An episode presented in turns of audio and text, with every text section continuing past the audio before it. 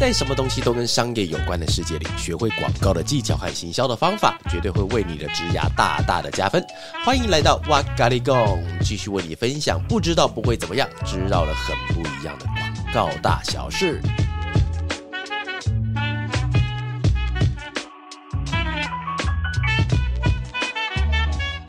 本节目由广告热血研究院赞助播出，也就是自己赞助自己的意思啦。想让自己在这个社群时代更加的突出，经营自媒体是绝对不可脱离的一环。不止创作者，只要是和广告行销相关的工作，了解自媒体的逻辑，绝对可以让自身的能力和价值水涨船高。如果你需要展现自我，让自己在万众中成为最亮眼的那个人的话，你需要时间管理的能力，在创作的路上找出破碎的时间运用。你需要创意发想，用有效。的方式产出源源不绝而且可以执行的内容。这堂讲座中，我会告诉你如何运用思维克服心魔，跨出经营自媒体的第一步，在经营的路上有效利用破碎时间，达到无痛的产出，找到适合自己的步调，并建立经营正循环，能够事先知道各个平台的特性，让你在经营自媒体的路上赢在起跑点。其实所有的事情难的都不是如何延续，而是你因为害怕而不开始。套一句虽然老，但却非常切合主题的话：你不是要很厉害才开始，而是要开始之后才会很厉害哦。让我们在这条广告之路上一起热血下去吧！即日起购买课程将享有两百元的折扣优惠，可以点选说明栏位的链接，或到我的 IG 自介栏下方网址观看更多资讯，不要错过了哟。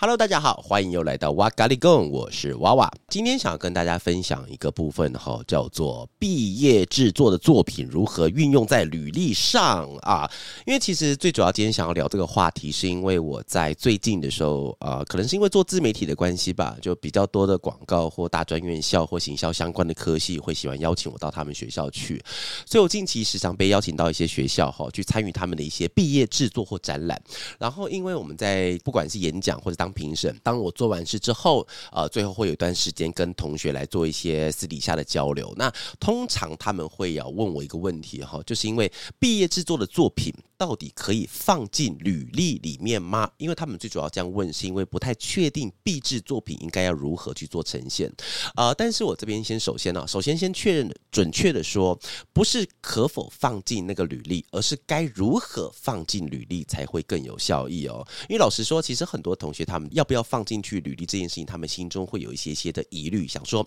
毕竟是学生嘛，那作品也不是说百分之百都是自己完成的，是由小组共同完成的。那这样子的话，它到底能不能够放进到履历里面去呢？再来了，其实他们不知道可否放进履历的原因，通常会有两个。来，我这边来帮大家分享一下。第一个是因为毕竟是学生的作品嘛，所以他们时常会担心内容是不是不够专业啊。因为我们有这一层的担心，所以他们就会不太确定把作品放到履历上面之后，是否是一种加分，还是会因为它内容的不够完整，或是相较于业界来讲，它并没有这么的专业，而反而会有一点点扣分哈。这第一个原因。另外一个的原因。就是因为他们不太知道要如何在短短的面试时间里面，可以把一整年的计划给说明清楚哦。因为其实真正的毕业制作，它不像是我们业界在做的时间，反而相对是比较短的。可能业界在做作品啊，有些客户比较残忍一点，有没有呢？一周、两周、一个月、两个月就要做完。但是以学生的毕制作品来讲的话，可能一开始跟他们厂商的接洽啊，跟厂商提案，跟老师、教授之间彼此的过档，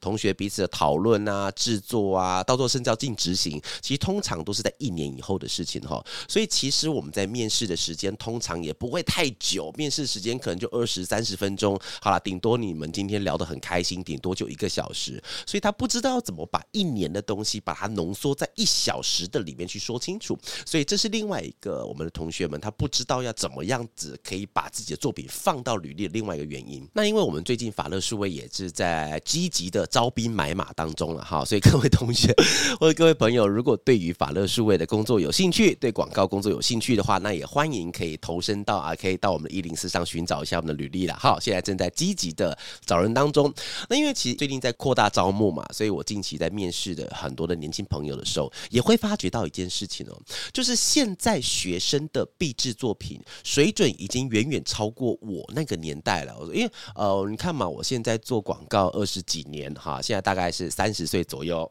喂，好，自己听不下去了哈。现在其实我们现在大概四十岁上下，所以其实当时我还在读书的时候，水准其实老实说，你不要讲说水准，我们连设备都远远已经尬不过现在的学生了哈。所以其实现在很多的学生的毕制作品水准是超过我们那个年代，而且是非常多的。不论是前期调查的方法、制作的工具，还有数位的技术，每一项的运用啊，老实说还没有办法完全称得上职业水准，但其实真的已经都非常的完整了。所以关于毕制作品该如何放进履历这个问题，老实说，它会变得比较单纯一点点。因为作品本身的值既然是好的，那么我们就该重视的，就不是说毕制作品可不可以放，而是如何把这些用心经营的内容，在短短的面试或是资料递交的时候，更顾及全面的给呈现出去啊。所以我在这次节目里面，我们就会提供我自己的几个小方法，都是我自己当面试方，也就是我今天当面试官的时候，我会希望看到应试者。也就是同学们，你们带来的资料的样貌，也在这边空中来提供给大家做个参考喽。把壁纸放到你的履历里面，第一件你要做的事情啊，这边先分享一下，我会做三件事情哦。第一件要做的事情叫做你当时担任的角色，因为以面试方，也就面试官以我来说的话，其实我们更在乎的哈，其实不是你们的作品质感还有水准到底是如何，我们更想要知道的是你这个人的。特质是什么啊？所以将毕业制作放到履历的最前面的时候，可以先用什么？你在这个组别里面担任什么样子的角色，然后当做整份履历的定锚点。之后整场面试的论述，包含我们跟面试官的对谈啊，跟对方的一些讲话的话，你就可以依照这个基础点开始往下进行。我来举个例子哈，比方说你是负责社群维运的组员的话，因为通常会讲组员，是因为你的毕业制作里面不会是一个人嘛，那以广告行销制作。可能就七到十二个人都有可能。假设你在里面是负责责社群维运的组员的话，那么你就可以分享，在这个毕业制作的整个计划，在这一年里面，你选用了哪些社群媒体或是平台来作为你的接触点，而且你选择他们这些当做接触点，分别的原因还有操作的波段是如何和其他组员一起讨论出来的。如果一开始就把这件事情给丢出来的话，在面试开始的阶段，重点是在于让面试官可以重点式的了解你的专长，所以在这个阶段的时候，你可以先讲出来。诶，我今天在这个组别里面到底是负责哪些东西的？这也可以让你们在对谈里面的时候，让面试官更可以知道他应该要针对哪个部分来跟你做询问，就不会有那种你在讲东风，我在讲西风那种很奇怪没办法对上的那种感觉。好，我们刚刚第一个讲是说你先呛明了，好，你当时在担任的角色是什么？这第一个方法。然后第二个要看到的东西呢，叫做目标和。实际的做法，在第二阶段的时候呢，我们就要更深入的琢磨在你们做的那个事情上面哦。重点条列式的和面试方说明，就跟面试官说明，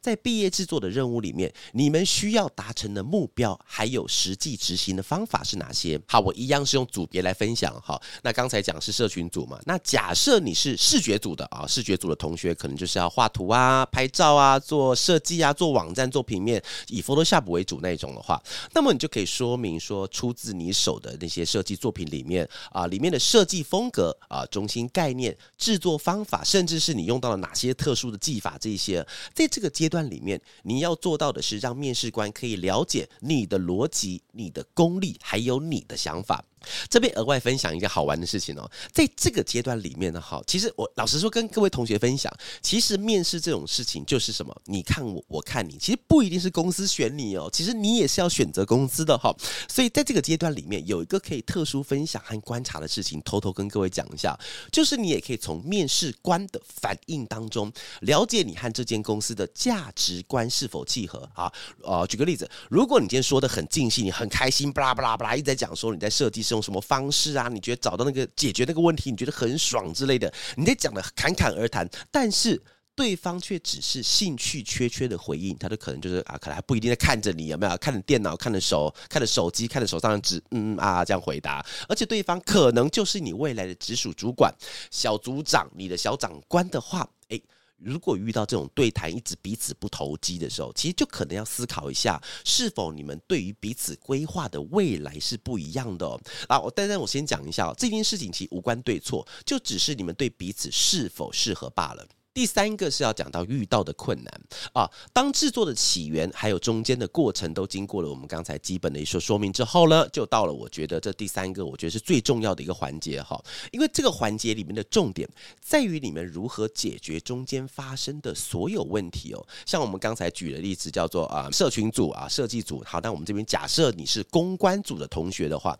那么你就可以说明在你们的毕业制作的这个过程里面，你们和企业主的沟通遇到了哪些困难，然后经过讨论之后，你们解决的方法，还有最后协调的完整方案是什么东西？老实说，这点之所以是我认为最重要的哈，是因为在遇到的困难之中，你们可以展现你们的抗压性，还有协调能力是否适合投入职场。认真的说，这对于面试官是非常非常非常非常很重要，所以要说三次哈，非常重要的一个必要参考条件呢，就是因为我觉得啦，你在学生跟在职场中间会有一个不一样的差别，就是在学生跟职场当然都会有心理上的压力，但是在学生的压力上面是有很多同学可以帮你共同分担，但是老实说，在职场里面比较会要求你一个人能不能够掌风遮雨，能不能够把那个任务给完成，所以抗压性这件事情在第三点里面还是非常重要的。好，刚才前面讲到了三个哈，第一个是叫做当时担任的角色，